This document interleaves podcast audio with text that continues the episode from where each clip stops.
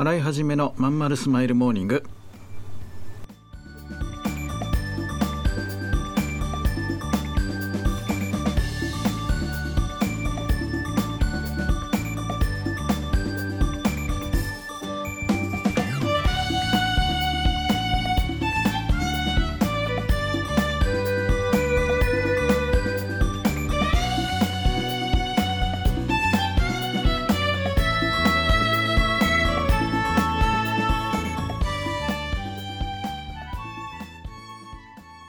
はようございます。新井はじめです。新井はじめのまんまるスマイルモーニング。2022年3月22日火曜日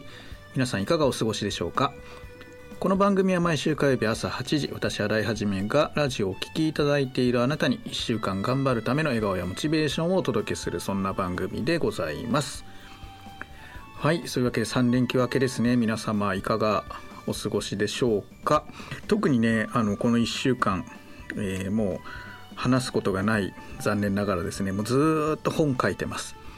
なんかこの間ねえー、と締め切りあの脱行の締め切りが1回あったってところで、まあ、なんか多くの方がですね、まあ、本終わったんでしょうご飯行きましょうよみたいな結構いただいたんですけど実は全然違ってましてね本ってあの最初に書いてその1回出しますでしょ？そうするとねめちゃめちゃ直しが入るんですよ。初稿ね。で最高ってなっていくんですけど今そのね、えー、と初稿をやってるところで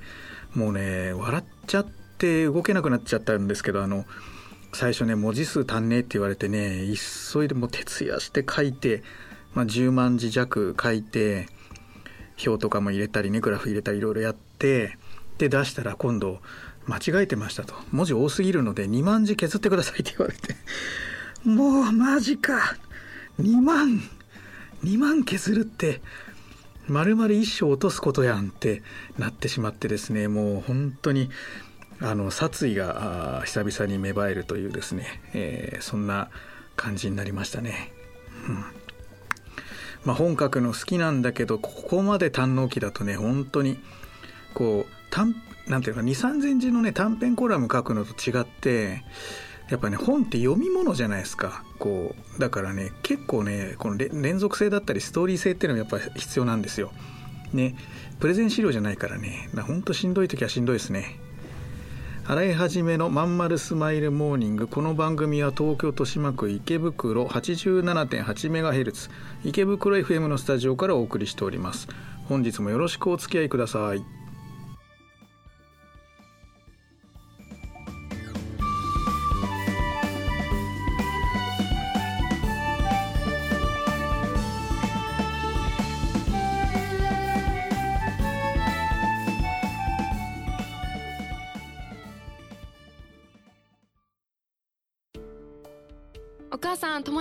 ってくる。あら行ってらっしゃい。いつ頃迎えに行こうかしら。迎えって勘弁してよ。私もう中学生だよ。あと夕飯いらないから。あらそう。娘を見てなんだか寂しい気持ちになった。私が必要とされなくなる日も遠くないのかもしれないと。役目を終えた私は何をするべきなんだろう。そんな時かつて眠らせていた気持ちが蘇ってきた。そうだ私やりたいことがあったんだ。企業ワンエイトはやりたいことをやりたいと望むあなたを徹底サポートするコミュニティサロンです。皆様へ起業に関する知識やノウハウを伝え最小限の時間と投資で自力で稼ぐ力を身につけていただくことをお約束します。自分の好きなことで楽しみながらビジネスを立ち上げてみませんか？企業ワンエイトで検索。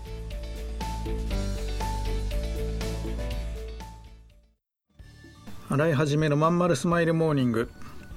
はいそういうわけでねもうなのでひたすらひたすらもう真夜中朝から夜中まで本書いてますんでこんなに堪能期で書けって言われたら初めてなんでねずっと書いてるわけなんですけど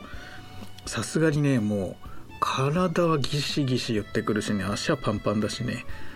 筋トレはできないんでもうストレスはたまるしねもうほんとね地獄のような日々です。まあでもねこれを多くの人が読んでくれればまたねたくさんの人に喜んでもらえるかなと思ってもうそれだけが支えで今書いてますけどね。でまあちょっと YouTube 見ればもうあの僕の YouTube はもうウクライナ系のニュースとお笑い芸人さんのそのネタみたいなもんしかもう登場してこないんでね関連動画で、えー、そんなのばっかり見てますね。うん、なんでたまにアマプラとか見たりとかあとああのなんだえー、ネットフリックスとか見たりとかねドラマちょっと見たり、まあ、ガンダムとかああいう僕の昔の漫画が好きなんでそういうの見たりとかしてちょっと休憩してまた書くみたいなねことやってますね。やっぱウクライナ関係先週がっつり喋りましたけど、まあ、状況どんどん変わってて、うん、もう1日2日経つと古いニュースになっちゃうからねあんまりこういう録音ラジオには向いてないなとか思ったりもしました。はい、でえー、っとね他にじゃあどんなことをこの1週間あったのかっていうと、まあ、本以外に本当何もなくて、まあ、あとお客様対応とか通常業務はいつも通りやってるんでね。あのまあ本当秒秒単位というかね仕事してる感じがすごいあって。でなんせねあの寝てないんですよとにかく、うん、で寝てない自慢みたいのしたくなっちゃうんですよね。本当前も言いましたけどねこう自己承認欲求相変わらず満たされてないみたいなそんな感じですよね。はい。であのなんだ TikTok をね始めたりとかね結構ねあの新しいこともやってるんですがやっぱやっぱね TikTok って難しいね。うん、いろいろノウハウ的には、まあ、その道のインフルエンサーの人たちとかもまあ知ってるので、えっと、いろいろこうやったらいいよとか教わるんですけどまあねなんせ僕男なおじさんなんでね女の子だったらねちょっとこううんやっぱあるみたいですよ。まあ肩出すとか足出すとかするとバーッと一気にいくみたいなんだけど男の人だとやっぱねかなりスロースタートになるみたいでそこはやっぱあそりゃそうだろうなとイケメンの若い子だったらまだしもただのおじさんですからね。そこはねえっとまあ覚悟してたんですけどまあ確かに難しい。なんで少し少しねあの後からこういう後発組がしかもおじさんという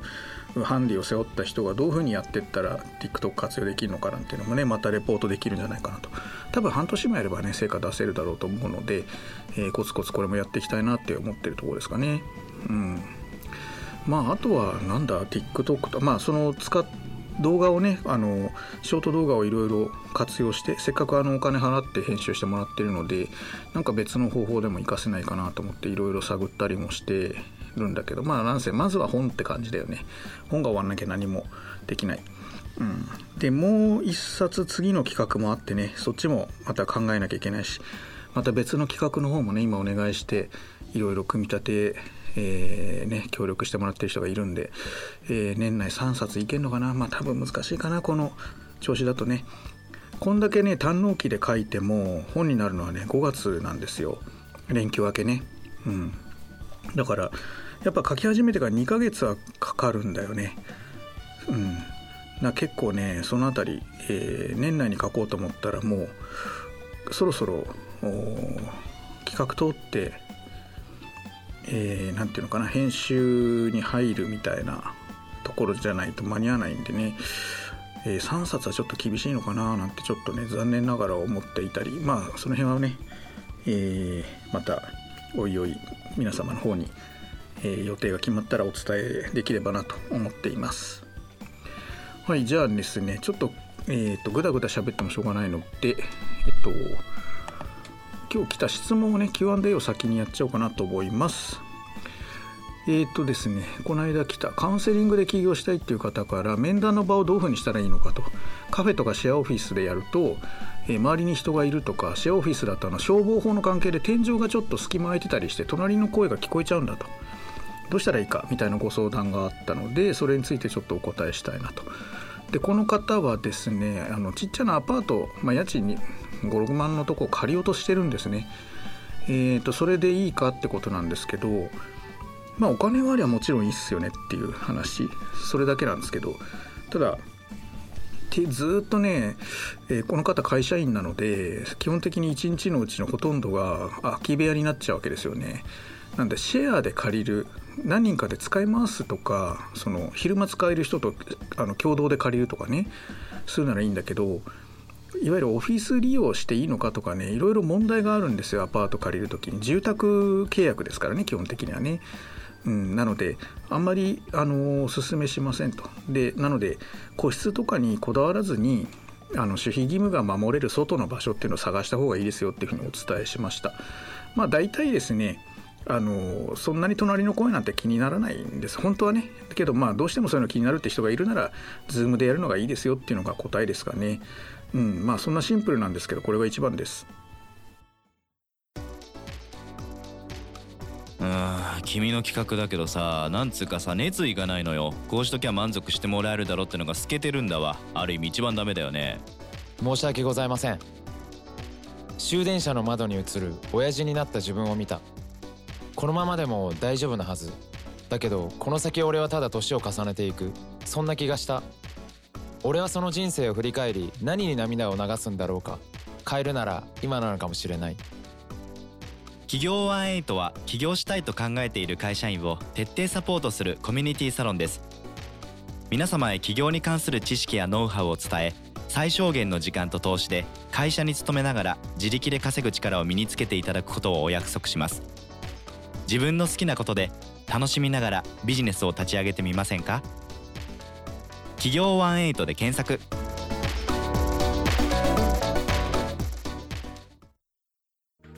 はいというわけで、えーもうエンディングですけどね皆さんあのこういったご相談とかねあったらどんどんあの送っていただいてホームページの方にねあのデータベース的に載せていってるのでまあ見ていただいて検索いただけるともう企業に関するこういう格論っていうのかな細かいご質問とかはどんどん解決していくと思うんですよ。で